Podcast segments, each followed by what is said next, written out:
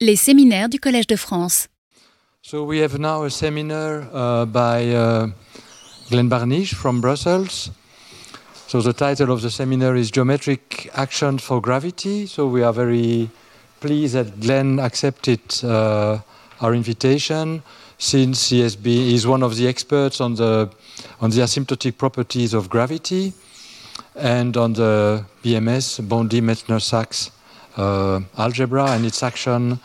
Uh, and uh, this is what he is going to talk about. So thank you. Okay, thank you very much, uh, Marc. Thank you for the opportunity to speak in this uh, prestigious setting.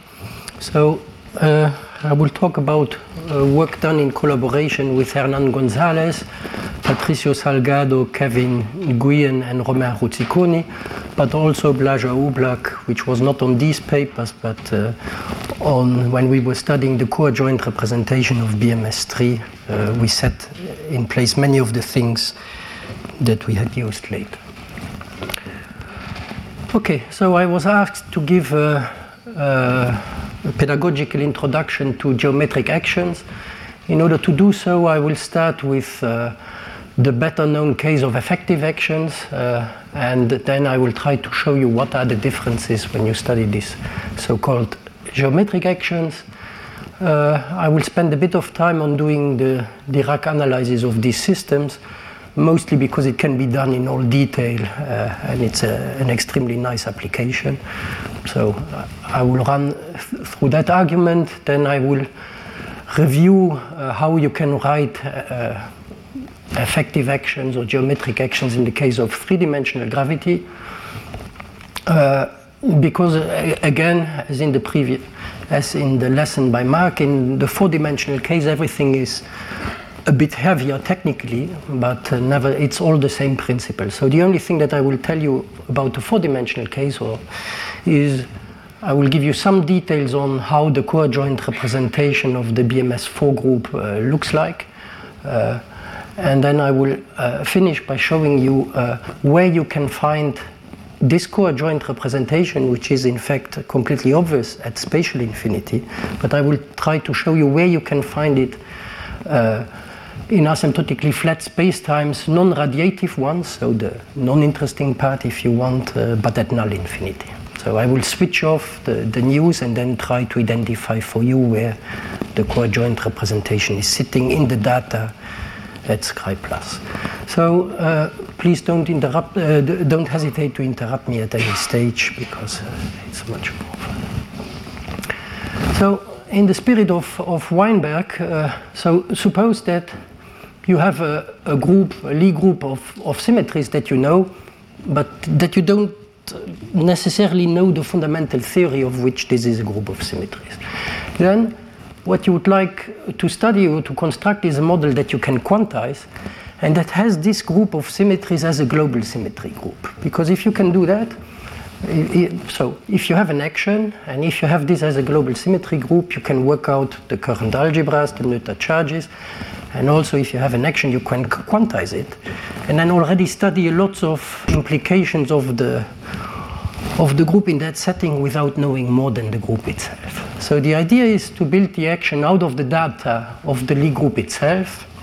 And the classical example that people use in particle physics is this so-called effective action where you take d mu g g minus 1 squared and then of course this model for Weinberg what was important is that it has Poincaré invariance for us Poincaré invariance here is not so important so there is a version of that where instead of your base space being Minkowski space you just take a line and you take particle actions of this type.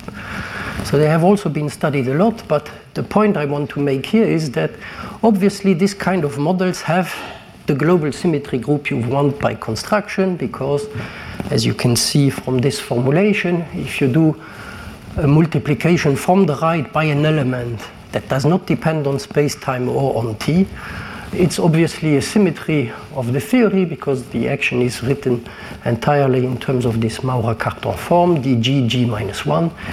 And if this hr does not depend on t or on x, it just drops out in this, in this construction, so the, the symmetry uh, is manifest. Uh, there is a quite useful exercise that you can do uh, if you really want to work a bit more in more details with this uh, kind of theories, which is to express everything that you know about Lie groups or Lie algebras in local coordinates. So you pick some Euler angles, uh, but the point is that the coordinates that you can that you are picking are arbitrary, uh, and you want to know how to write this action uh, in, in, an arbitrary parametrization, if you want. So you take your favorite book on Lie groups or Lie algebras. Since I'm in France here, I will say my favorite book is Choquet-Bruhat, the part on Lie groups and Lie algebras. And then you take all the abstract formulas and you translate them in this language. So what you are doing is, of course, you know that these generators of right-left translations are the left-right invariant vector fields. And uh, so you realize that whatever angles, whatever Euler angles or exponential parametrization you are choosing, uh, these generators for the left or the right invariant vector fields are just given by two commuting frames. So if you use the language of general relativity, it's just uh, frames on the uh, uh, frames of this type. So you get this kind of matrices here, which are invertible matrices. Uh, uh, and it turns out that the commutators of these frames are just closing with the Lie algebra structure constants for the left invariant vector fields and with a minus uh, for the right invariant vector fields. And these two frames are just mutually commuting. So that's basically all that you need, and you don't need to know how complicated these expressions are in terms of cosines or sines and so on. It's, it's only these commutation relations that are important, and these already contain all you need. Okay, and then you see that uh, if you write down the left and the right invariant Maurer-Cartan forms, they are just written uh, with the inverse matrices that you have introduced. So there's the same matrices, you know that they are invertible, and the inverse matrices are used in the left and in the right Maurer-Cartan form, and since you are used to your GI in moving frames, so these are like the coframes in GI. and again, the exterior derivative in this case now uh, closes with the structure constants of the Lie algebra. So this is very well known to people doing uh, supergravity in uh, the Hamiltonian formulation of super, supergravity. They have worked it out, but somehow you have to work it out for yourself in order to be uh, convinced about that. So it turns out that uh, if you're also interested in the adjoint representation, you need both this set of, of matrices. So you need the frame from the left invariant ones and the co-frame from the right invariant ones, and then you have a, a, a clean expression, matrix expression for the uh, for the adjoint representation. And then it turns out that this, uh, you can rewrite this effective action that we had on the first slide here, uh, here like that, this particle action in this case. If you write it in these terms, uh, it turns out that it is just given in terms of the right invariant extension of the Killing metric. So if you have a Killing metric on your Lie group, so this is G alpha beta, uh, you have the extension of the Killing metric uh, to a right invariant metric on the full Lie group just by decorating this with the coframe. And it turns out that, of course, your action then becomes just this uh, completely standard action, which is the, the distance that you are computing on your, on your Lie group. Once you have done this reformulation, uh, it is clear that your equations of motion uh, they describe a geodesic flow. So this is the geodesic flow uh, on the Lie group, uh, and uh, the equation you have in every textbook on general relativity. So the Euler-Lagrange equation of this are just the uh, geodesic equation, but in this context they are also sometimes called the Euler-Arnold equation on the Lie group in that case. And then you can look at the infinitesimal symmetries uh, related to your uh, right uh, translations. They are given by the left invariant vector fields.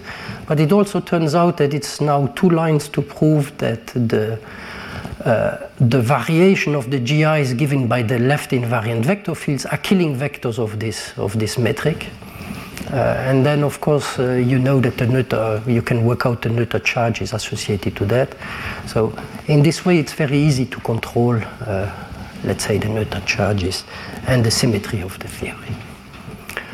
And then, in this context, there is a, uh, there is an important theorem which goes under the, at least in some books, under the name of Arnold theorem, which says that this geodesic flow equation uh, on the Lie group are just equivalent to uh, uh, a flow equation on the dual of the Lie algebra. So pi is, an, uh, is a vector in G star, and Arnold's theorem says that instead of looking at the geodesic equation, you can also look at, at this kind of flow equation in G star.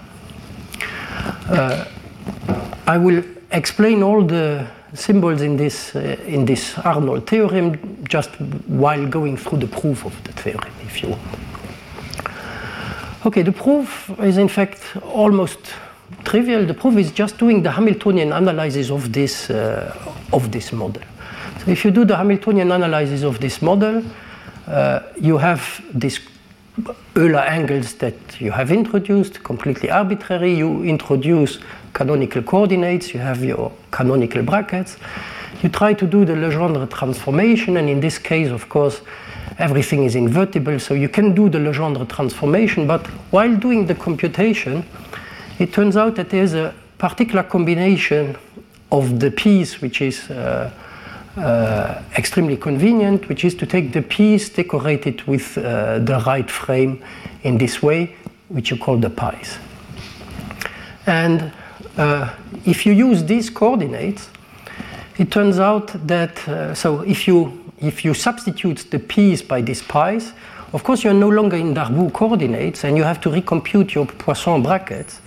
If you compute the Poisson brackets between these pi's, it turns out that uh, the, the, bracket between these pi's just closes with the structure constants of the Lie algebra.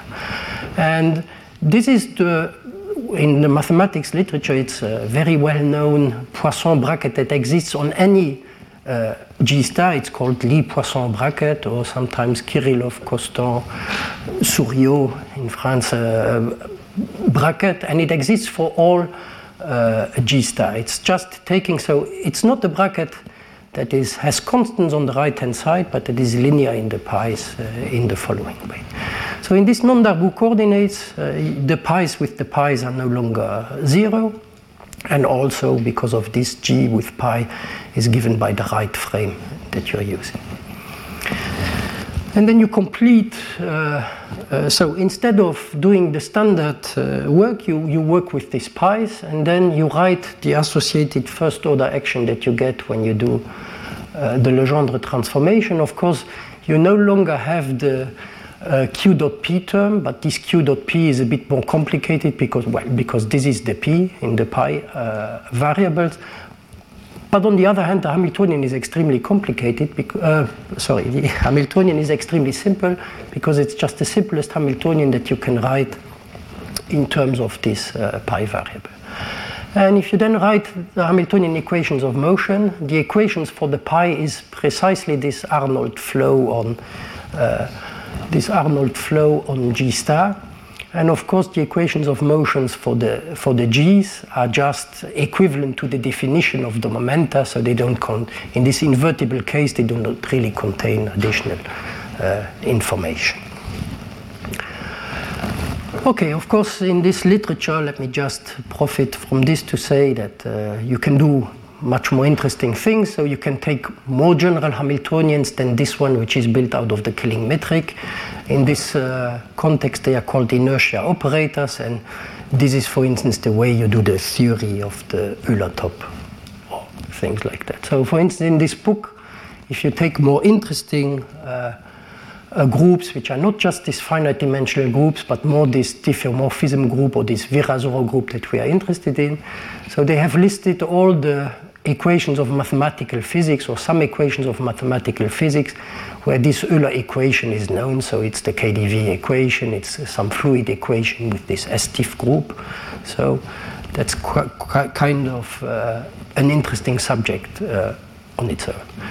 I'm not going to talk about that. I'm also not going to talk about uh, the second thing. Let me just point it out because it can be interesting for other purposes. So in this book, they also tell you that there is a second compatible Poisson bracket uh, besides uh, this pi with pi's, which are f with pi's. Is you have another Poisson bracket where this, uh, where the right-hand side, instead of using a dynamical pi, you use a fixed co-adjoint vector on the right-hand side. And then out of this, they are doing bi-Hamiltonian integrable systems, and it can be interesting for some purposes in, uh, in this context.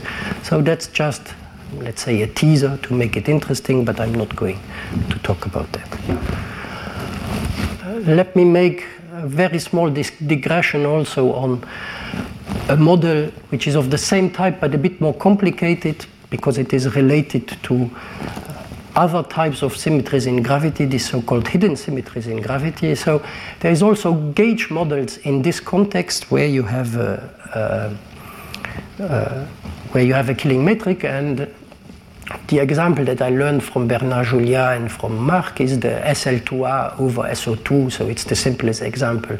Symmetric space, it's an example exactly of the same type, where instead of using the right invariant Maurer-Cartan form, you use uh, half of it plus it's transposed, and then if you take a parametrization, a concrete one of, uh, let's say, the SO2, and here is the uh, dilaton and the axion, of course, then it turns out that this object here transforms under local SO2 transformations in the adjoint. It still has the global SL2R, and then you can see that uh, an action like this action, of course, has this gauge invariance built in. So you have gauge systems also in this setting, uh, and it can also be interesting to study.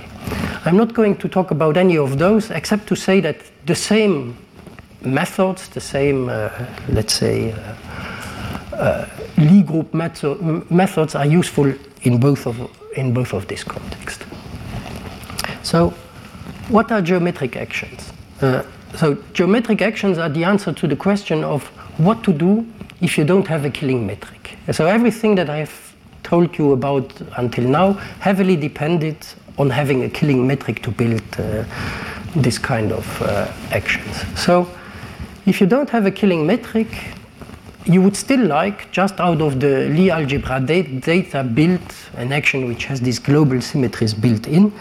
And one thing that you al always can do is you can use a fixed co-adjoint vector, uh, so B in G star, to nevertheless build a first order action, which is no longer second order but first order. So you take, so for instance, the kind of action that you can take is you take this fixed co-adjoint vector and you take the inner product with the right invariant Maurer-Cartan form. So that would be the kinetic term, the PQ dot term. And if you want, you can also add Hamilton, uh, any Hamiltonian that you, well, a Hamiltonian of this type where you take B with the adjoint of some fixed Lie algebra vector. So your model now depends not only on G, but on a fixed co-adjoint vector and a fixed vector of the Lie algebra. So it's a class of models that you can build. And it turns out that, of course, the kinetic term still has the global symmetry built in because the argument about right multiplication still works uh, as before. Uh, but then you have to check if this term is also invariant. For that, you have to work a bit harder. But you, you can prove that this term is also invariant provided that your uh, algebra element with which you are transforming uh, uh, your group element has a specific time dependence which is completely controlled by the y that you are putting here. So you need explicit time dependence. In case you have a non-trivial Hamiltonian here, you need explicit time dependence of the symmetry uh, parameter. And it is completely determined by uh, this commutator, which is here. And that's very similar, of course, to the way boosts uh, are represented in the Hamiltonian formalism in any uh, relativistic invariant theory, where you also have explicit time dependence in the generator, and you need to take it into account. But except for that subtlety that you have to do, it's an exactly a model of the same type, which has your symmetry, uh, your, uh, your global symmetry that you are interested in uh, built in. The next The other subtlety is that it's not really so. It is a gauge system. This thing is not uh, uh, like the simplest uh, g minus one uh, dg uh, squared action uh, non-degenerate, but it has gauge symmetries. So, in order to look at the gauge symmetries, of course, you can look. For instance, you you you take the kinetic term, the pq dot term in this case, which is b k and uh, you, you, can try to study what are the, the, the, null vectors of this symplectic 2 form, which in this case you can uh, work out uh, very easily. So because you have this gauge invariance, you still you cannot, for instance, directly use this model in a path integral quantization, and it's fairly easy to say it's a, uh, to see it's a two-line computation to see that every if you take the left multiplication by an, uh, by uh, a time-dependent uh, Lie algebra element like that, if this element belongs to the little algebra of this fixed coadjoint vector, so there is a zero which you have to scratch. So if so this fixed coadjoint vector, if, uh, if you take a Lie algebra element that leaves this vector invariant, then it's uh, a one-line computation to check that uh, these are gauge symmetries of the models that you have. It's a bit harder, a bit more work to check that these are all the gauge transformations, and uh, I'm going, well, it's of course doable, it's not a big work, but, but it's something that will be a consequences of the Dirac analysis uh, that I'm going to do. Yep. And it doesn't depend on your choice of the, the algebra element y. Say it again. This statement no. does not depend on the choice of y. No, it doesn't depend on the choice of y. Because this gauge, uh, yeah, it goes through for all y's, in fact. So then you might wonder, how many models should I study? Because these models depend on all these external parameters, a fixed coadjoint vector and a fixed uh, uh, Lie algebra vector.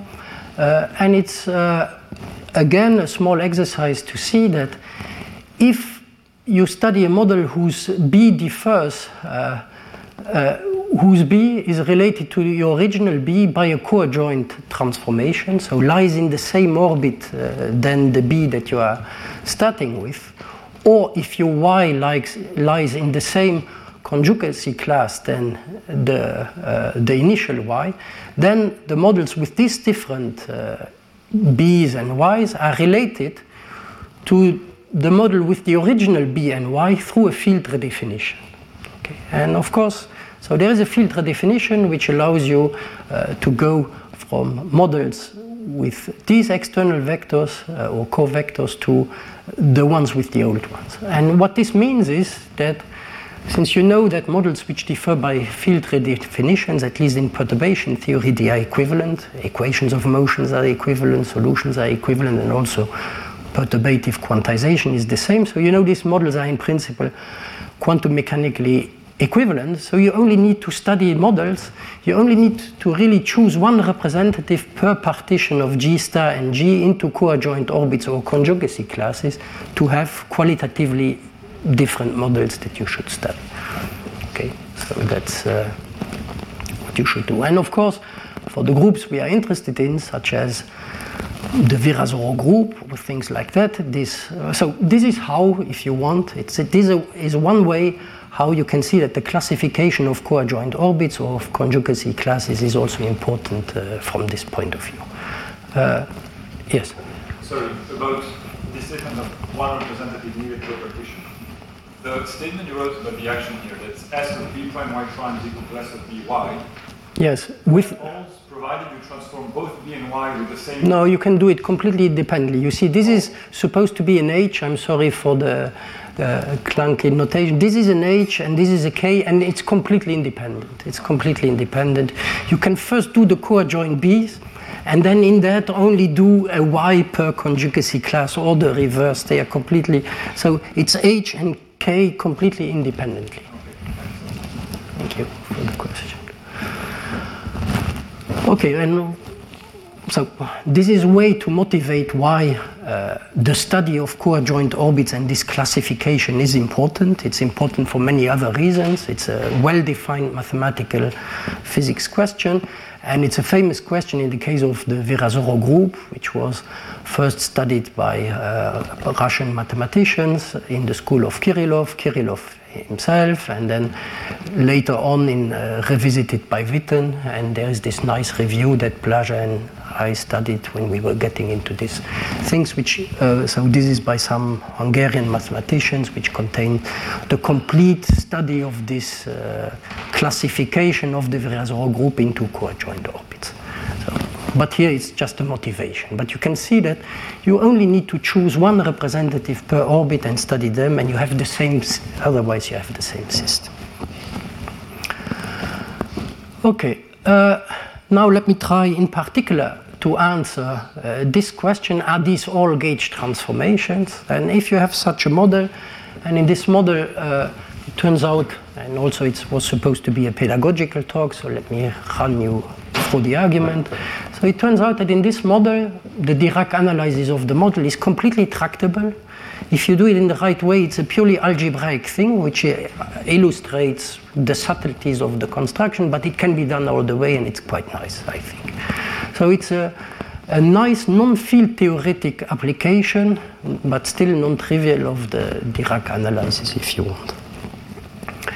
So, of course, uh, if you start the analysis, you do what we did before. You try to you introduce the, the, canonical momenta, but contrary to what we had before, we have a first order system, and in all first order systems like that, it's of course clear that the definition of the pieces themselves immediately a constraint. Uh, this is because it's first order, this is how it goes.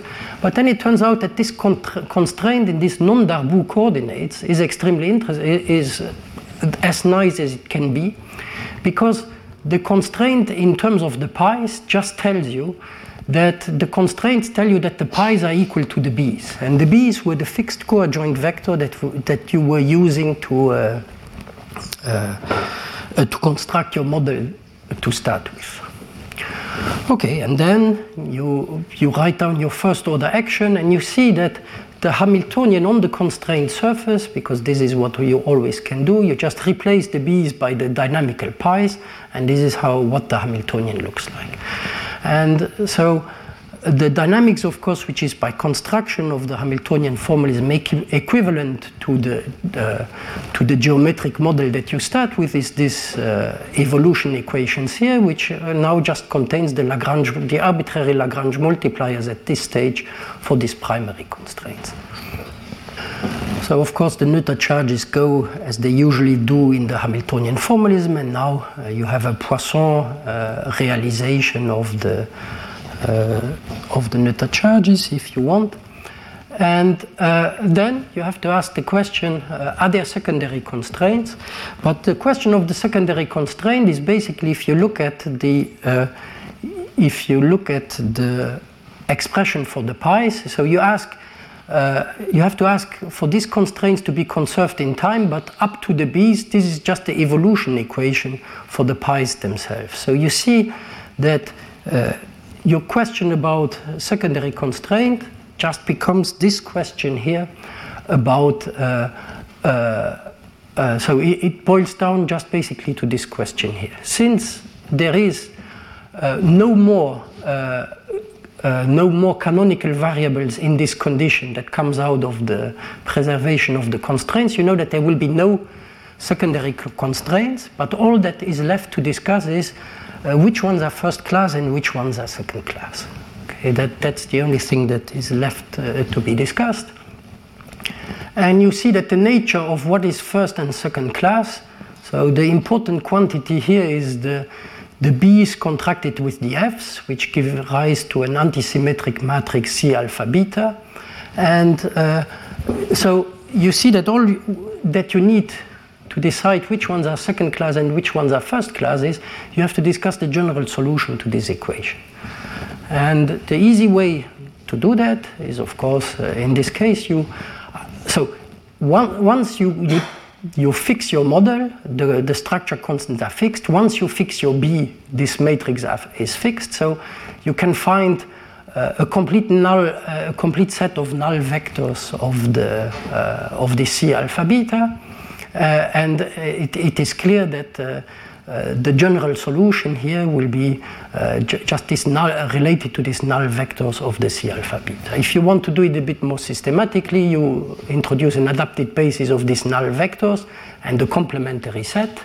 You make it your, your usual relations that you have. So you just adapt, if you want, your Lie algebra basis to the, to the null vectors. The first uh, indices are the directions of the null vectors, and the other ones are the, are the, uh, uh, the complementary variables. And then it turns out that uh, uh, just by construction, uh, in this adapted basis, once you have a small Latin index, it means that the C with this small Latin index is zero this, if you have a small Latin index here, uh, this is to be zero because you know that the little algebra forms a subalgebra, so you just translate everything into this uh, into this basis. And the important thing is that if you have two indices of this antisymmetric matrix in the uh, in the complementary set, since they are not null vectors, this matrix here is invertible, and that's what you are going to need uh, in the construction. So this matrix here is invertible, and the general solution to this equation in this adapted basis says that the u a's are arbitrary and the u capital A's are, are set to zero. Okay.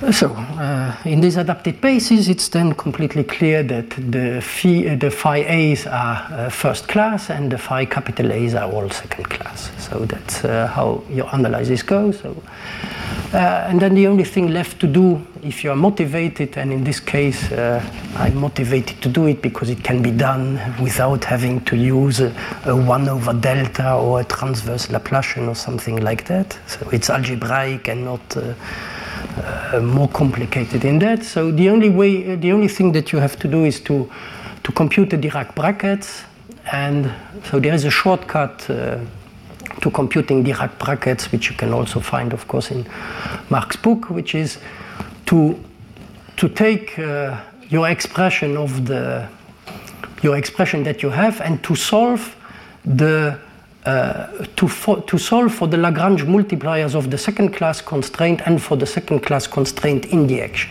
If you are going to do that, you, there is a theorem which tells you that the kinetic term will be invertible and the inverse of the kinetic term determines the Dirac brackets of the theory. Okay? Uh, so if you do that, it means that you just put the Lagrange multipliers for the second class constraint to zero. It means that you replace everywhere the, the pi's with, uh, in the complementary set by their BAs. You write down the action, which is exactly what you had before, just with this substitution. You look at the kinetic term, which is here. You compute its exterior derivative, and you try to invert it. And then it becomes an exercise in uh, in uh, trying to invert a two by two matrix where you have to put the right, uh, the right ingredients. Uh, so you compute this this two form in this case, uh, so you, you still have the g's, all the g's, but you have only the pi's associated with the, uh, with the first class constraint. Uh, you compute the, the two form, which is very easy, and you try to invert it, and you use in an essential way, of course, that you know that this object here is invertible and uh, then you find these objects here and you you realize that your Dirac so your Kirillov-Kostant bracket between the first class the, the pi's associated to first class constraints are unchanged. This is also unchanged but then the only thing that changes is that now the g's with the g's are no longer zero but uh, the Dirac bracket of the g's with the g's just use uh, this kind of uh, combination Okay, what does that uh, was, what does that mean? So let's take this example of uh, the diffeomorphism group. Uh, so uh, if you take if you take the, the Virasoro group and you look at this discussion of the coadjoint representation of the of the Virasoro group, the typical little groups, the simple little groups are either U1 or SL2R. So, of course, for this diffeomorphism group, it means you have an infinite number of, of Gs, if you want, DLMs. But in this case, you have at most three gauge invariances. Usually you have one gauge invariance, but in the most symmetric case, you have three gauge invariance. So there are very few of these pi's, if you want, left after you have gone to the to the Dirac analysis. And usually in this case, all of this, uh, if you take U1, all of this is not really essential, but in these character formulas that Blaža has studied a lot, it just means that this first mode is just absent that you have when you. Uh, so instead of having a sum over all the LMs, uh, the, the 1 over 0 is absent because the, it is related to this first class constraint that, that still remains, if you want. Okay, that's just a, a parenthesis. But of course, this depends very much on the group uh, that, that you are studying. Right. Okay, so that's the yes. Sorry, about the, first, the Dirac bracket between Gj and Gk. It, So that means if I now have functions on the group manifold, they're going to have a Poisson bracket. Yes. Or a Dirac bracket. yes. What will it be in the case of the other top? If I take S3. I have not done the computation. One one should check, of course. Not Uh, all of these components are non-zero, right? I mean, because of the mixing between large indices and small, you know, large African indices, probably lots of these are actually zero.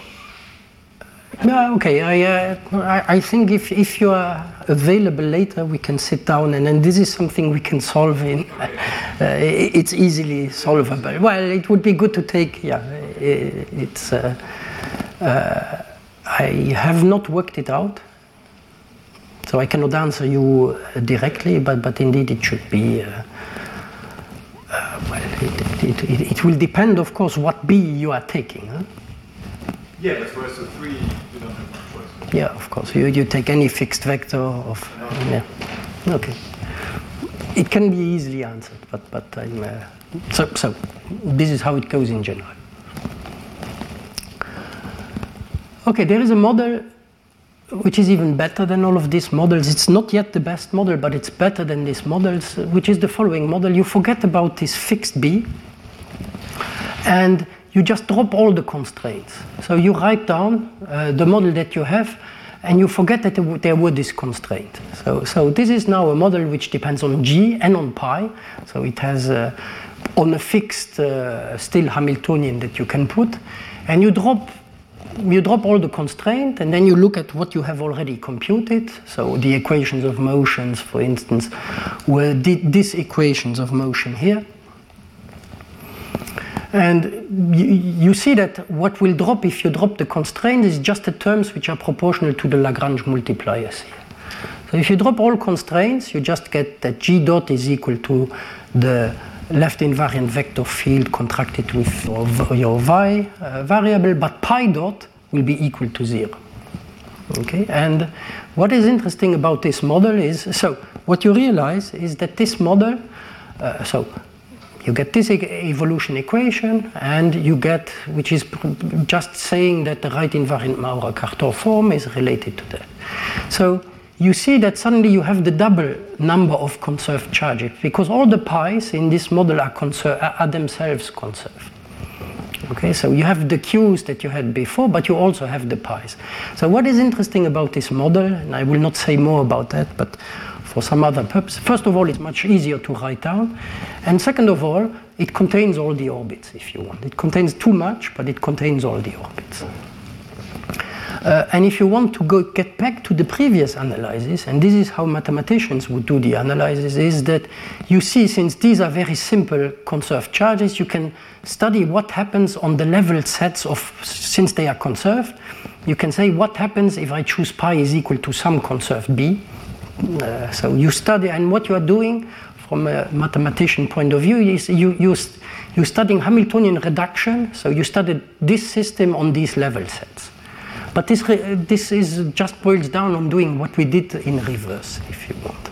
Okay, so uh, uh, but but uh, I think it's really an interesting or a modification of this is really an interesting model for, for some other purposes and in the the the models that I'm going to write down so you can write down them of course it's just a difference if you consider this a dynamical variable or this a fixed coadjoint vector but the interpretation is uh, so the formulas are the same but the interpretation is different okay let me now I'm going uh, quite fast, so you should interrupt me more.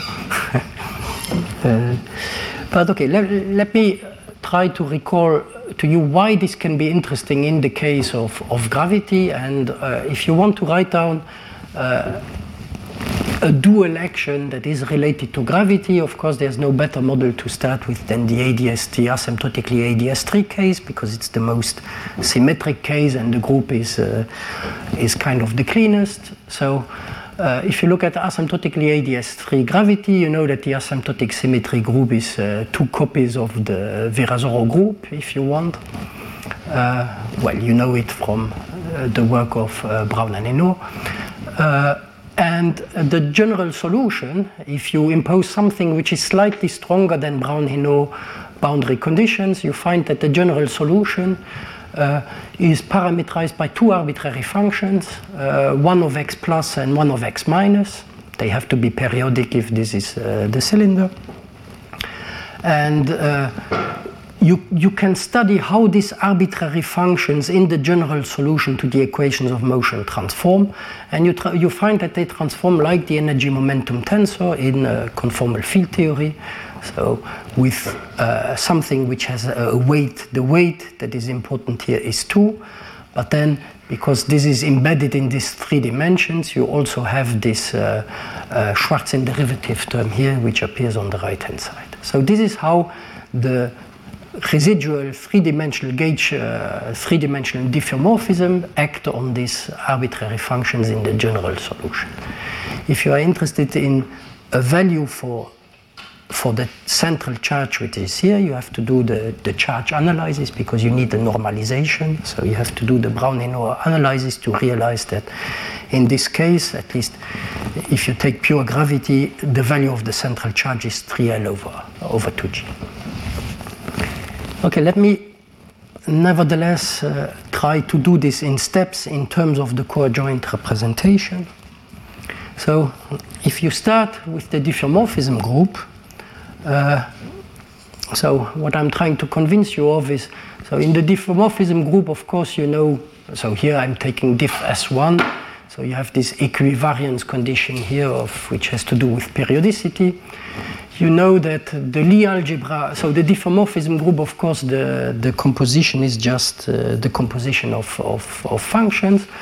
The, the Lie algebra bracket is in fact the, uh, if you work it out, it's just the opposite of the, the Lie bracket of the vector fields in that case. That's something which is very well known.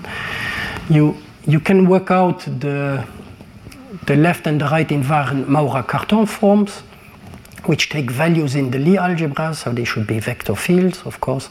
And then you, you have to, to write something for the dg, but, but so you find this type of expression for theta or for kappa.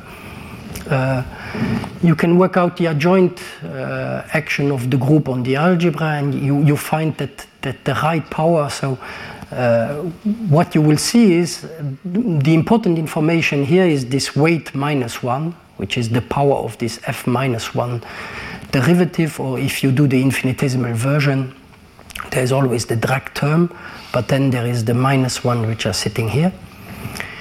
If you work out from first principles the, the, the coadjoint representation, you find that uh, uh, it is given by quadratic differentials. So uh, diff S1 star is given by this kind of quadratic differentials. And one way of seeing this is that if you want uh, uh, some uh, if you want this inner product to be diffeomorphism itself, uh, diffeomorphism invariant itself, you only can stay with one d phi if you want, if you do the transformation. So, so you see that the b has a d phi squared, but the xi has a d over d phi, so you stay just uh, with an integral. Uh, and that's why this is kind of a good a, a good inner product. And by the way, this is also how you can recognize the charges. So if the charges pair off, the charges usually pair off uh, an, under an integral an element from the uh, symmetry algebra with uh, uh, with something else, and this something else is then always the, the coadjoint vector, if you want. So that's why you can recognize in the charges the coadjoint vector, and it has to transform. If you have such an expression, this object has to transform in the right way. And uh, so what I'm saying is uh, you realize that the coadjoint representation for the diffeomorphism group, there is the drag term, but, but the weight that you have here is this, uh, is this 2. That, that's what you need. Of course, then there is, if you really want to go all the way, you have to understand what happens with central extensions, but this is completely standard in any Lie group or Lie algebra theory book. So you know that in a centrally extended group, you have a group co-cycle. This group co-cycle in the adjoint representation gives rise to what is called a Souriau co-cycle, which, which uh, on the level of uh, Lie algebras, you have the Lie algebra co-cycle. That's one which you can control very easily and you can compute algebraically. Uh, and uh, so, so this one is the one that we saw before for the Virasoro group. That's the Schwarzian derivative, and uh, uh, this one for the Virasoro group is just the third derivative, as we very well know. So the, the infinitesimal Souriau co-cycle is the third derivative. We will meet it a, a bit later. And then, of course, the Maurer-Cartan forms have both uh, a component along the, the standard group, but also along the, the, the, central extension, if you want. Okay, and then it's just a matter of if you want to write down this effective action for the diffeomorphism group. So, so let me stress that you want to write down an action which has the diffeomorphism group as a global symmetry group, not as a, a gauge symmetry group in any uh, gravity theory. So if you do that, uh, and you just apply, because what I have given you is completely general. If you now know the ingredients of the coadjoint representation, you just can write down the, uh, the action which has this as a global symmetry group.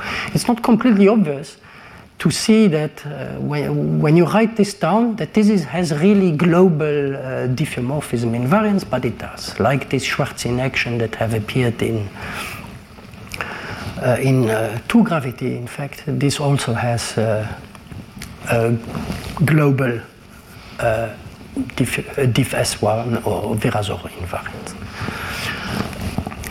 And it turns out that this Hamiltonian that I have been talking about is important if you want. So this would be two copies of this would be dual actions that are dual to uh, asymptotically ADS3 gravity in uh, asymptotically ADS3 gravity.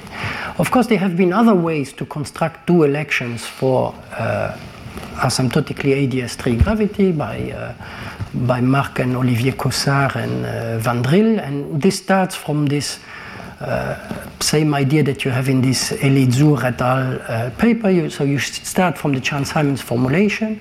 You look at what happens when you look at Chern-Simons with non-trivial uh, boundary conditions. You get the first reduction to chiral Wess-Zumino-Witten theories. And then if you implement the fall-off conditions that you have in this uh, in, in, the asymptotically ADS3 case, you have a further uh, reduction to either Liouville type of action or to chiral boson type of actions. And it turns out that if you choose the right Hamiltonian in these geometric actions, you can relate these geometric actions that you can construct here to the actions that have been constructed in, in this way by purely group theoretical. This would be constructed in this way, dual actions to gravity uh, in three dimensions. If you want to go all the way for BMS3 or BMS4, there's, uh, there's a bit more work that you have uh, to do. It's completely standard work, but nevertheless it has to be understood. So all these uh, groups like the Euclidean group, the Poincaré group, or BMS3, BMS4 have all the same structure.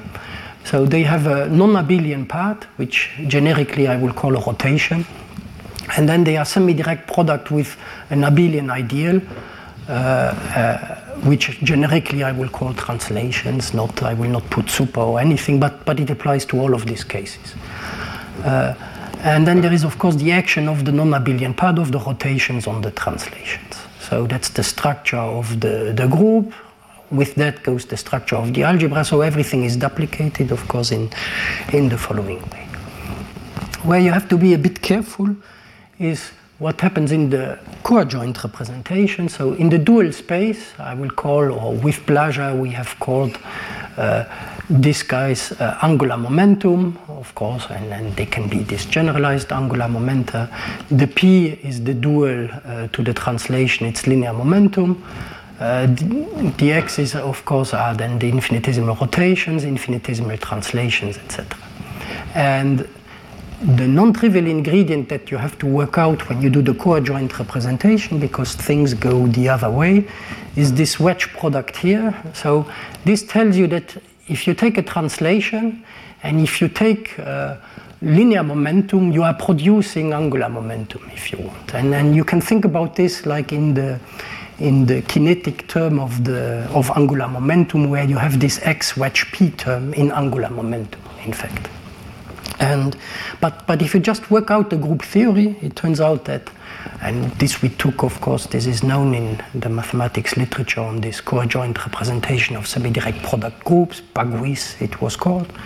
So, uh, so you have this alpha wedge P, which is extremely important because it contains this, uh, this piece. So the, the adjoint representation, of course, you have an expression for the group. Of course, you also have the dual of the action of the rotations on the translations that you always need in, in this way. But the formula that you have to remember, if you do everything on the infinitesimal level, is that the coadjoint representation has here the dual of the action of the rotations of the p, but then there is this alpha wedge p term here, which is the important, uh, which is the important term and uh, people have really choose it like uh, in the choosing the notation so it should remind you of angular momentum really the orbital part not the, the, the spin part if you want. So it goes into angular momentum here. And then it's like a like a puzzle. Uh, I, I, mean you write down well, well I, I mean one can write down this geometric action for for any group you just have to figure it out and then you just have to duplicate this and uh, and write down the different pieces. The, the puzzle becomes a bit non-trivial if you do something like BMS3 because you not only have the semi-direct structure that you have to control, but you also have the central extension that you have to control, and then you, you can see if you're still able to play this puzzle game in a, in a nice way. But it's just piecing everything together. There's nothing, nothing subtle, it's just uh, using the definition in the right order, in the right way. And the action that you get, it might not be completely illuminating, but, but, but that's what it is. So this is the same part that you had in one copy of the of the ADS3 case. So there's one copy of ADS3 which is there, but the one, if you're not using your rules exactly, it would have been very hard to guess this uh, super translation piece which is sitting here. You really have to, to do the, the pieces in the right order.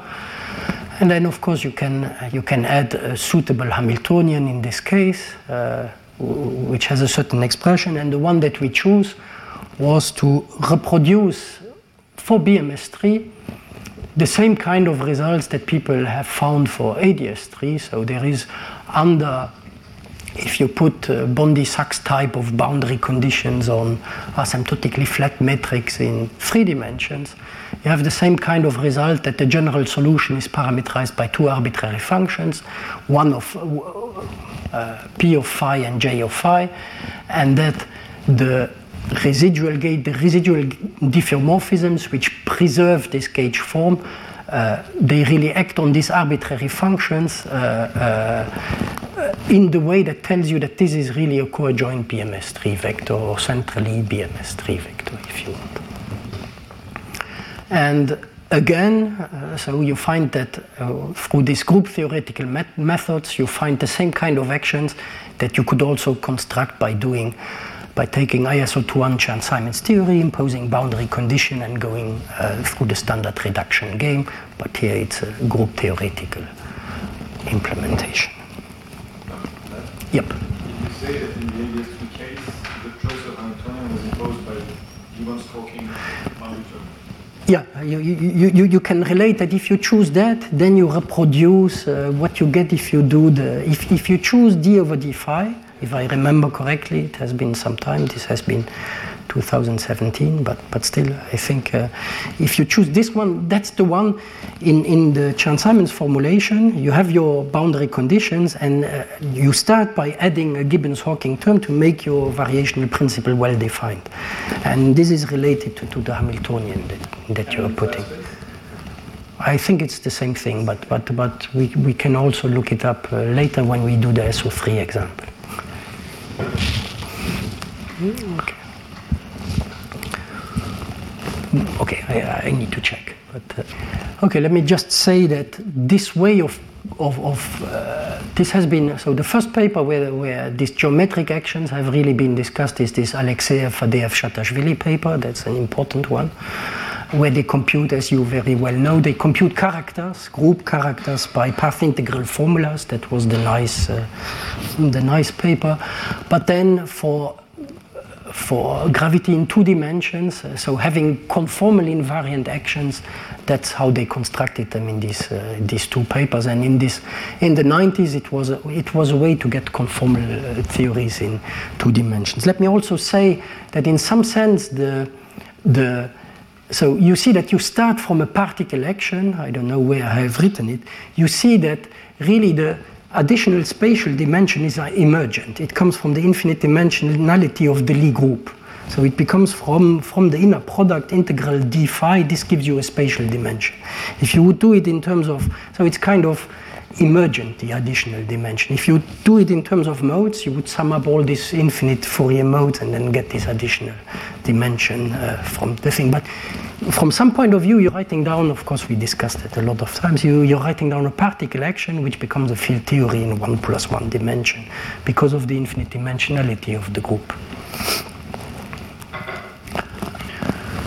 Okay, I have uh, half an hour left, so I will maybe not take the full half an hour. So the short version of the talk is then I'm just saying what is different for BMS4. How do you do it? Because uh, now that you know the rules of the game, you just have to apply the rules. And the only thing that you need to apply the rules of the game is to know what is the coadjoint representation of BMS4.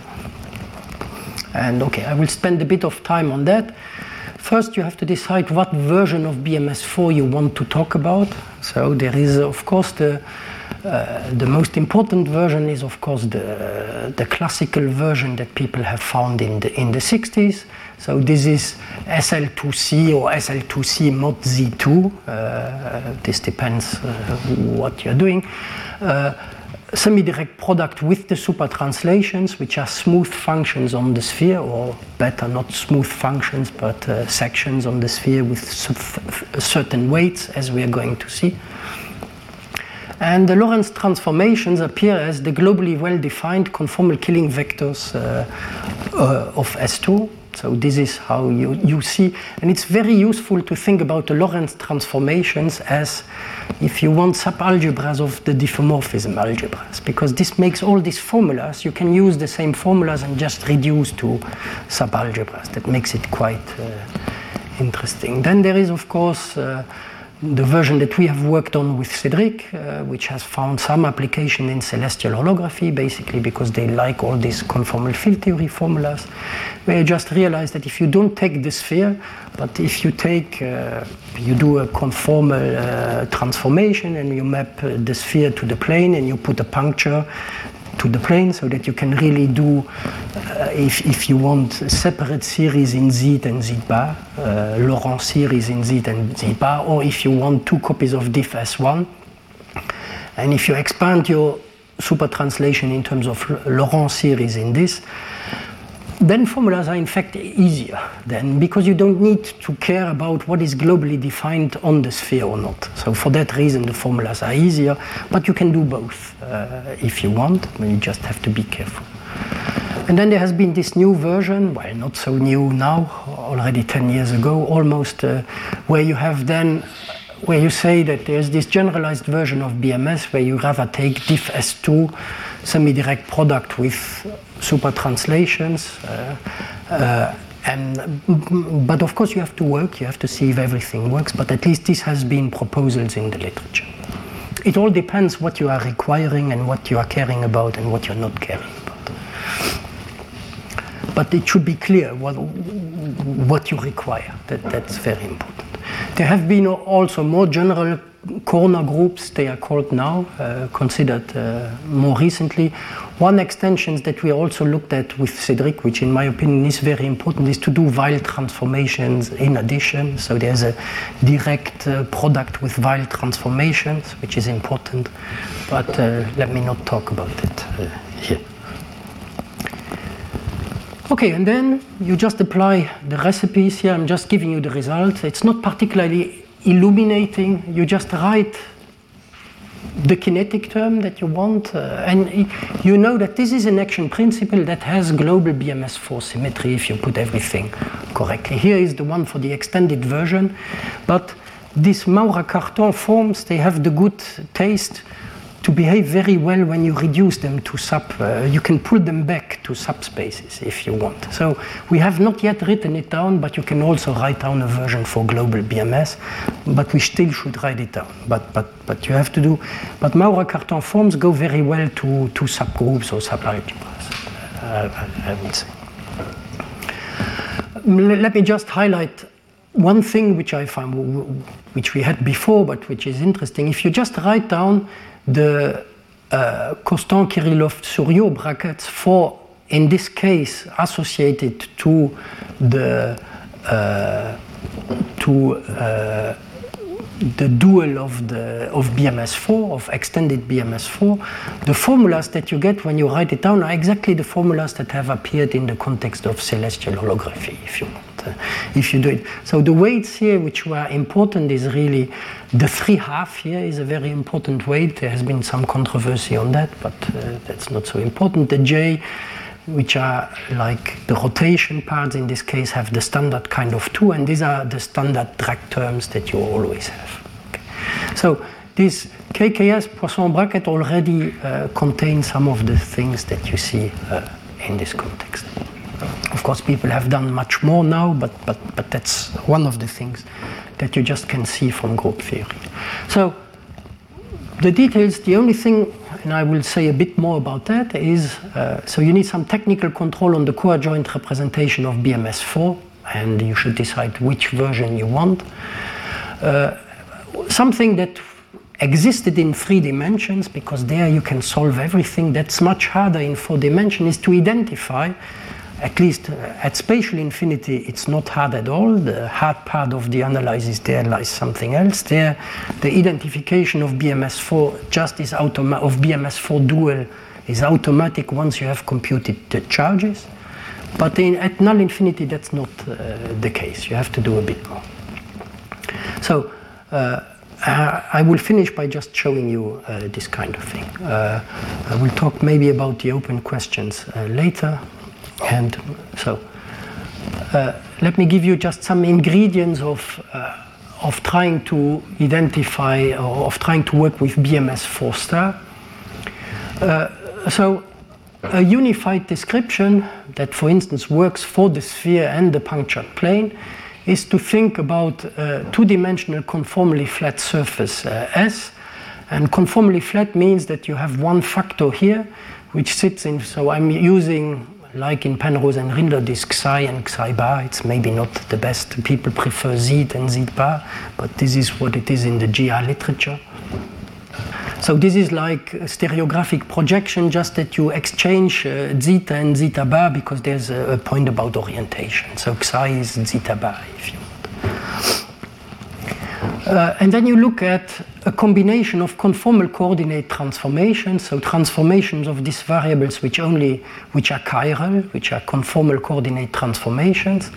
Uh, you also look at uh, rescalings of this metric, and since you have in mind uh, a vielbein formalism, which in this case is a zweibein formalism, uh, you also look at the, what is left of the local Lorentz rotations in uh, two dimensions, which is, uh, which is just a, a, single rotation, if you want. Okay, so, so uh, and then you combine the local Lorentz rotation that is left if you do a, a language in terms of frames with the Weyl rescaling, you combine it into a complex Weyl rescaling. So this is what you can find in Penrose and Rindler if you want.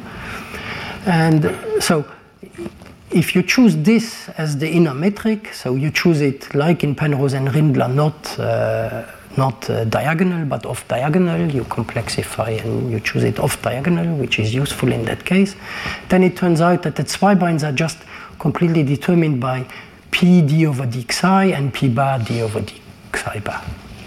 If you and then you have two kinds, and then it turns out that a combined a combined complex uh, Weyl rotation, so a combined transformation is just this kind of transformation. So it, it induces this transformation on these factors, on these scalar factors p uh, that you have. And then you can choose, and this is also true in the string literature. So in, in the gravity literature, you should look at this paper, Held, Posadas, and Newman, which is a paper where they talk about the Lorentz group, how the Lorentz group appears from the point of view of the sphere. Uh, or if you want to look at the, the, string theory literature, where of course similar techniques are used, you can look at uh, D'Hoker and Phong, uh, this kind of uh, review. Uh, so you can choose one of two languages. Either you talk about conformal fields, so these are fields that have a certain number of, of indices along of so they have space-time indices, and then you just look how they transform under this conformal coordinate uh, transformation. So if all the indices are down, you only have to see how many indices you have of one type and how many indices are of the other type. And this fixes these Jacobian factors uh, which come here. But then, like in vielbein gravity, you can always turn your world line indices into tangent space indices and only work in terms of scalars. If you only work in terms of scalars, you trade this transformation loss for something which tells you, uh, uh, which contains this Weyl weights, this W, and uh, which, which tells you how it transforms under Weyl transformation or under local rotations. So either you work with conformal fields or you work with weighted scalars, and there's a dic dictionary to go from one to the other, uh, and it just tells you that, of course, the dictionary tells you that you have to use the, the Zweibeins in order to go from one to the other, but the Zweibeins are just certain powers of this P and this P bar in that case. So there's this interpolation map, and, uh, and, and both languages are actually useful. Sometimes it depends what you want to describe. Some formulas are easier in that, but of course scalars are also interesting instead of tensors. So mostly in GR, you are using the spin and boost weighted or conformal uh, scalars, but mostly in, uh, in conformal field theory, you are, you are going to use the other ones. In principle, since you are doing Weyl derivatives, you would also need a Weyl connection. If you want everything to be Weyl invariant, it would be great to have a Weyl connection, but it turns out that in, uh, in the weights that we are interested in, and there is an interesting remark on that that I have not completely understood why it is the case, but for certain weights, the Weyl connection drops out and you, you get away with the covariant derivative on the sphere. For certain powers of derivatives, it's not important to, to put the Weyl connection, only the covariant derivative on the sphere is important. And the covariant derivative on the sphere, of course, is like in this, is completely determined by the conformal factor because it's uh, conformally flat. So the, the non-vanishing gammas are just uh, completely determined by uh, these objects here. And for weighted scalars, you can look at how this covariant derivative on the sphere acts on these weighted scalars. And uh, then it's just, a, you, you just see that it, you just have to decide how many p's you have to put at some stage and how many p's at the other, and everything is determined by the ordinary complex derivative. So this is this famous eth and eth bar derivative, which is a complex version of the covariant derivative on the sphere, and it's related to just a lowering and raising operator uh, seen on the sphere, if you want. So that's the important derivative, and the Weyl version of that is in fact never needed if you're only interested in the coadjoint representation of BMS. So what do you need for BMS in this case? So it turns out that the BMS algebra, so the super translation is given by a field or a, a scalar of weights minus one half minus one half. That's the important data here uh, on the sphere. Uh, it turns out that the uh, the generator of superrotations or of rotations, in the case you are just doing a, a Lorentz transformation, is given by a field which has this dimension, but it has to be a chiral field. So if you want f bar of this y needs to be zero. So here it would be the Weyl derivative, but if you compute the Weyl derivative with something with this weights, it's just the ordinary derivative in that case. And then it turns out, so this is what you have for the super translations, it's given in, in terms of these kind of fields. For the dual fields uh, that you need in order to do the coadjoint representation, it turns out that you need linear momentum, in this case, needs to have weights 3 half, 3 half. That's the important weights. Uh, and uh, angular momentum in this case has 1 and 2, but remember that you have put a differential condition on the generator for the transformation, and then if you think that these objects have to pair off, it turns out that uh, if you put a differential condition on the Lie algebra element, in the dual of the algebra, you have to identify these objects up to derivatives, if you want, because you can integrate by parts on the sphere. So if you have a condition on one, you, so you angular momentum will be equivalence classes of these fields up to uh, d of something. That, that's how it goes in that case. Okay, and that's the ingredients that you need to control the, the BMS4. So the algebra that maybe you have already seen uh, with Marc in, uh, I don't know if it was the same language or not. So the algebra, just the, the Lorentz part, or the super rotation part will just be a bracket that is a subalgebra of the diffeomorphism algebra, if you want, which is just uh, with this eth operator here. So th that's how the Lorentz transformations appear and how they act, how the Lorentz transformations act on the super translation is completely determined. So there's the usual drag term, and it's completely determined by this uh, minus one half, uh, minus one half weight, uh, which is here. And in fact, it turns out, and this is in this uh, in this uh, Held, Newman, and Posadas paper, it turns out that how Lorentz transformations act on any of these uh, uh, spin weighted and boost weighted or conformally weighted scalars is just through this representation. So all of these fields form a representation of the Lorentz algebra, if you want.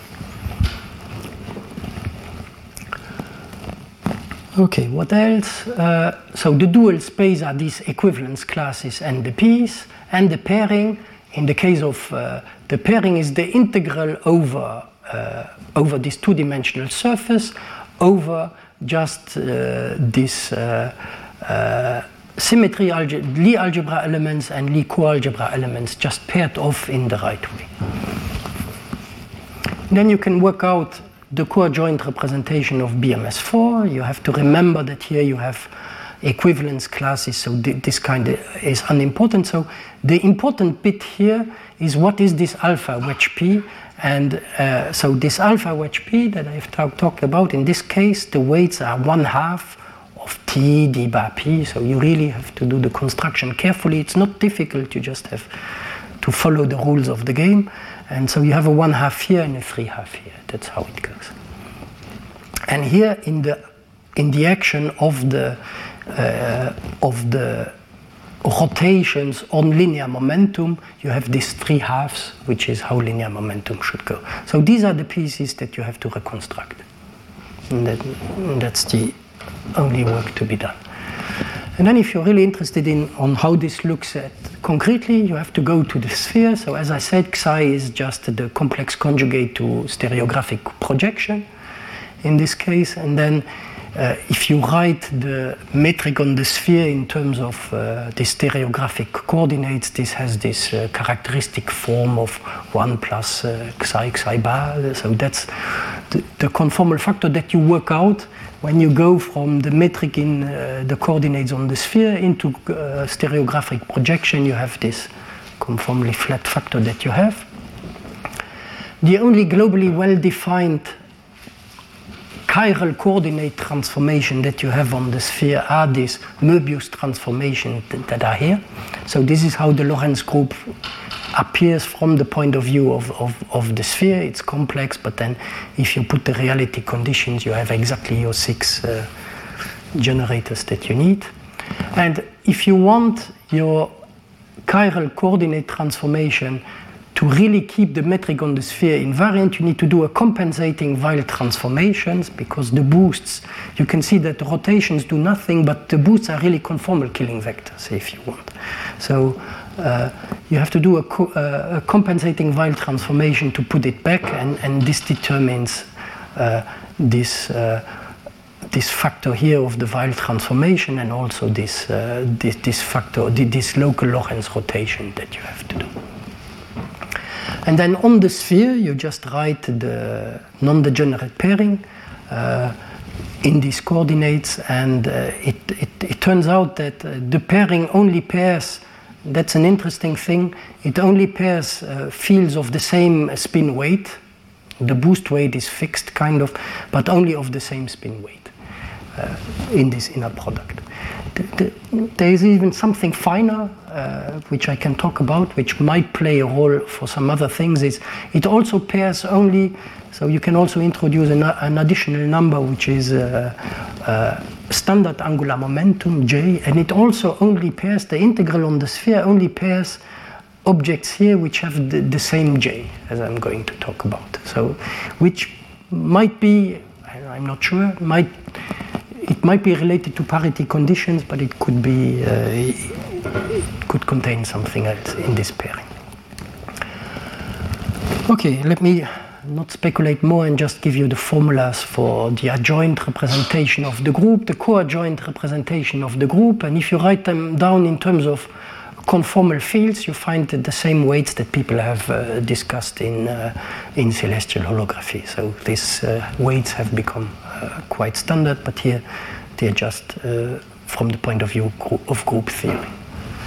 As I already said in many other talks, uh, suppose like for the Virasoro algebra that you really want to get structure constants and work the numbers out. Really have expansions, bases, and have f alpha beta gammas with numbers. Then you have to decide what is the analog of the expansion in terms of uh, Fourier modes on the sphere and this is also very well developed. Uh, so uh, you have to work with, in this case, because all these objects have this uh, spin uh, weights, you have to work with spin-weighted spherical harmonics, which are a decoration of spherical harmonics adapted to these objects. And these are the bases in which you have, these are the complete set of functions that you should use to expand your, your objects in. And if you're going so you have to learn them from one of these references. Uh, so uh, I like now these days Penrose and Rindler because it contains everything for the gravity case. But of course, there is a, there is also better versions which look at them as SU2 and then reductions. This depends uh, what you like, but but of course. Uh, they exist in many places in the literature, but they are the right functions, the right basis to expand everything. If you expand both the dual and the Lie algebra, so if you have these infinite dimensional spaces, it's always important to. Uh, so sometimes you want expansions in which the dual and the, and the object itself have the same size, and not one is much bigger than the other. And uh, if you take everything expandable in these, then you are in that case, like for Fourier series, and I think that's kind of the best. I, I cannot argue it. So some people who have looked at the representations of the BMS group, they have taken other topologies, but I'm not sure they have really looked at uh, at the case where everything is expandable like that, which seems to me like the most symmetric case. Okay, and then so you, you can work out all these structure functions. In principle, they are quite ugly, so I will not bore you with them. Uh, I will need, for the last point I want to make, I will need one more element. So here is an, extra, an extract from Penrose and Rindler, where he's looking at the spin-weighted spherical harmonics, and where he's discussing how to organize them and he's organizing them in terms of the standard uh, angular momentum number j, which is the which has to do with rotation, in fact, and. Uh, and he has also a very short discussion how the Gelfand Naimark uh, uh, representation theory of the Lorentz group appears in terms of this uh, of these objects here. So he tells you exactly where the heads and the tails of the of the representation are sitting in terms of of this discussion here, which contains spin weight and angular momentum, if you want. But what we needed for this discussion, in this case, was the, the following thing. So you see that uh, the so the y's, the, the translation, the Lorentz generator are sitting here. So what Penrose and Rindler are telling you is that this covariant derivative on the sphere is invertible everywhere except at the edges where there is a kernel. Uh, and uh, where you cannot invert. And so he has a Laplacian on the sphere, which is exactly what you need to use uh, to solve all this equation. Also, probably some that Marc has talked about, because usually you need the inverse of the Laplacian kind of to, to, to solve this. And if you have the right set of functions, of orthogonal functions, you really can do that. So, but what was interesting for us the thing which selects the, uh, the Lorentz transformation, which was this chiral condition here, they are telling you that the chiral condition here, selecting the Lorentz transformation, is the same uh, for this weight than uh, an equation on the sphere which contains the infinitesimal Schwarzian derivative. So f bar of y is equal to zero for this weight has the same solutions than d3 of y equal to 0. Only true on the sphere in this case, but that's something that we needed in order to find BMS, if you want. What that means is if these are the same solutions, when you look at these equivalence classes up to up to total derivatives, it means that these equivalence classes and these equivalence classes are also the same on the sphere. And that's what we needed in, in, in some sense. So let me finish with that. Um, let me not talk about the realization on the punctured sphere where everything is just like uh, CFT formulas. Uh, let me finish with the globally well-defined case. So uh, suppose you are in asymptotically flat spacetimes and you're just looking at what happens at Scri plus. It's for me a bit more convenient not to use the metric language, but of course this is just technical, but to use the first order Newman-Penrose language. It's just a, a technical uh, translation. So you work with the Newman-Penrose formalism, and you look at what is the free data if you give a definition of asymptotically flat spacetimes, which might or might not be the good definition. You have some free data that you have at Scri Plus, which involves some leading components of the Weyl tensor, uh, contracted. So these are just certain components of the Weyl tensor, and then there is this spin coefficient, which is the asymptotic part of the shear. That's the only one whose u dependence is not fixed by the equation of motions at uh, Scri plus. That is what people call the news in this context. So that's the free data. This free data, sigma zero, depends on u and the angles, but otherwise is completely free. But the other ones also satisfy some evolution equations. If it, they satisfy evolution equation, it means that at least at Scri plus, they are, uh, the U dependence is fixed, so you, you, only need to give them at the cutoff Scri and not uh, as, a, as a full uh, equation. So then there is a constraint, an important constraint on the complex, uh, on the purely imaginary part, which is completely fixed in terms of uh, the asymptotic part of the shear. So that's how the solutions look like at Scri Plus. And then there is additional data. If you really want a full solution and not only uh, look at what happens at Scri Plus, you have to say what goes in if you want.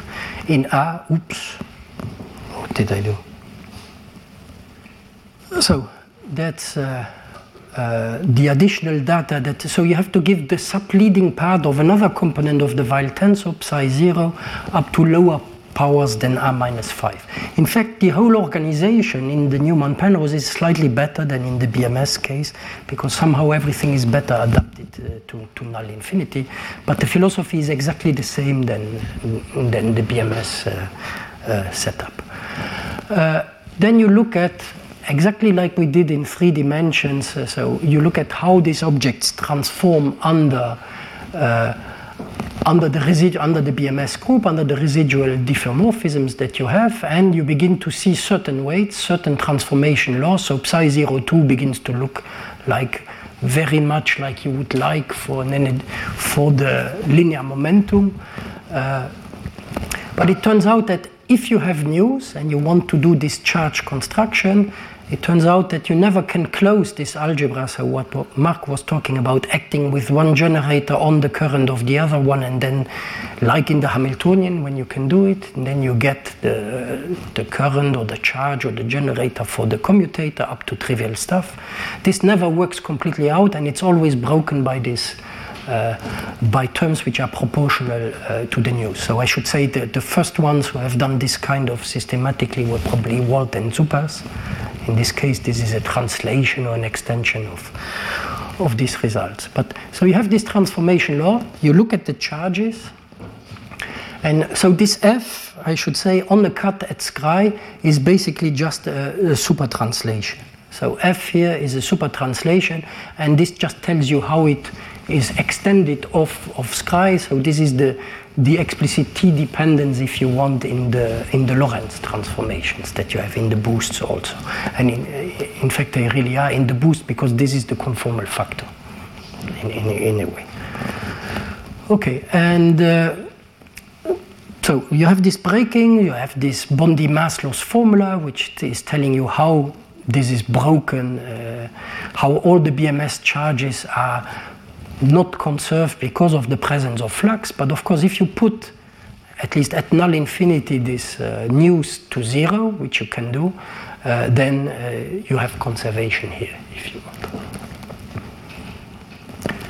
Okay, so non-radiative spacetimes is when you put at null infinity, is when you when you switch off this u, you don't have any more super rotations in that case because they don't preserve this condition, so you need to do something more. And if you now compare with, so your solution space, your non-radiative solution space carries a representation of BMS, but you would like to identify the combinations which are just the coadjoint vectors, which transform like the coadjoint vectors. And you look at what happens at the charges. So if you build these charges, you see that they have, so you look at the time component, or at least the retarded time component, and you see that there is this piece here.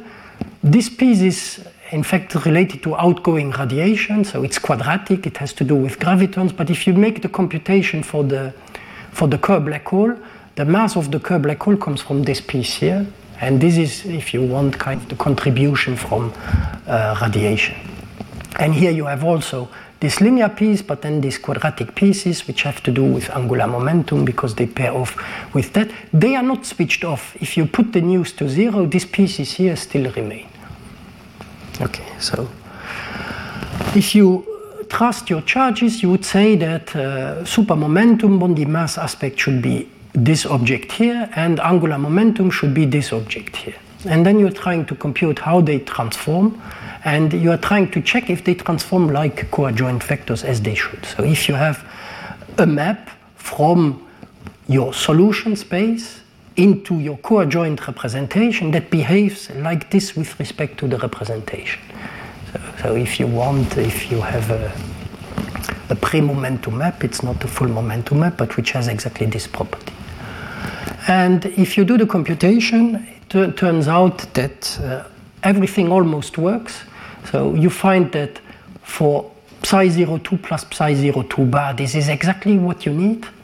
Uh, if you look at just psi 01, people have for some time thought uh, that if you just look at psi 01, you have this one half and three half of this alpha wedge p which is sitting here, only if this term here vanishes. And this particular case where this term here vanishes has been considered in the literature. It has been called the electric case. It is in very early papers where people have put this condition on the asymptotic part of the shear, which can be solved in this case in terms of what Geoffrey has called the supertranslation field, also on the sphere, which transforms very easily under supertranslations, just a linear shift. But it is not needed, and there's no real reason to do that. And the only thing you, so sometimes this has been taken as the, at least uh, the right proposal for angular momentum in that context, if, if you want. But in this particular case, it might, it's a good proposal, clearly, but, but there's no reason to do it because if you do the transformation of the full quantity, you see that it has exactly the right transformation law up to a lot of complicated terms but all these complicated terms you can write as f bar of something and the third derivative of something. So this is the piece that took us forever to realize that all the other junk is the third derivative of something. But then you see that in these equivalence classes, it's mapped to zero because you take the equivalence class by this object or by this object. And if you fold it with a y, which represents a, a Lorentz transformation, it is killed in any case. So, so this is the right map in that case. Okay, that's uh, more or less what I wanted to tell you. Uh, let me stop by saying what is still interesting from the point of view of, uh, of group theory. I think it would be very interesting to do the classification of all the coadjoint orbits of BMS4 in a, in a serious way. It could be interesting uh, to do it and also to do to revisit then the classification of the unitary reducible representation of BMS4 that has been discussed by McCarthy, but maybe doing it in the topology where everything is expandable in terms of uh, spherical harmonics. I don't know, have you looked at the classification of BMS4? Because I, I remember that you looked at, uh, at the Lorentz group again, for instance, and well, not directly for, for the Okay, so I think it's well, at least from a group theoretical problem, it's a problem that need to be that needs to be done. I would say. Uh, an interesting question as always, so the question Marc is talking a, lot about is, of course, the, the matching conditions. So a lot has been solved here, but uh, but also an interesting question from null infinity is really to understand the interaction with the with the radiative degrees of freedom and, and, and with the gravitational waves in this context. But so many questions to be studied. Thank you for your attention. Retrouvez tous les contenus du Collège de France sur www.colège-2-france.fr.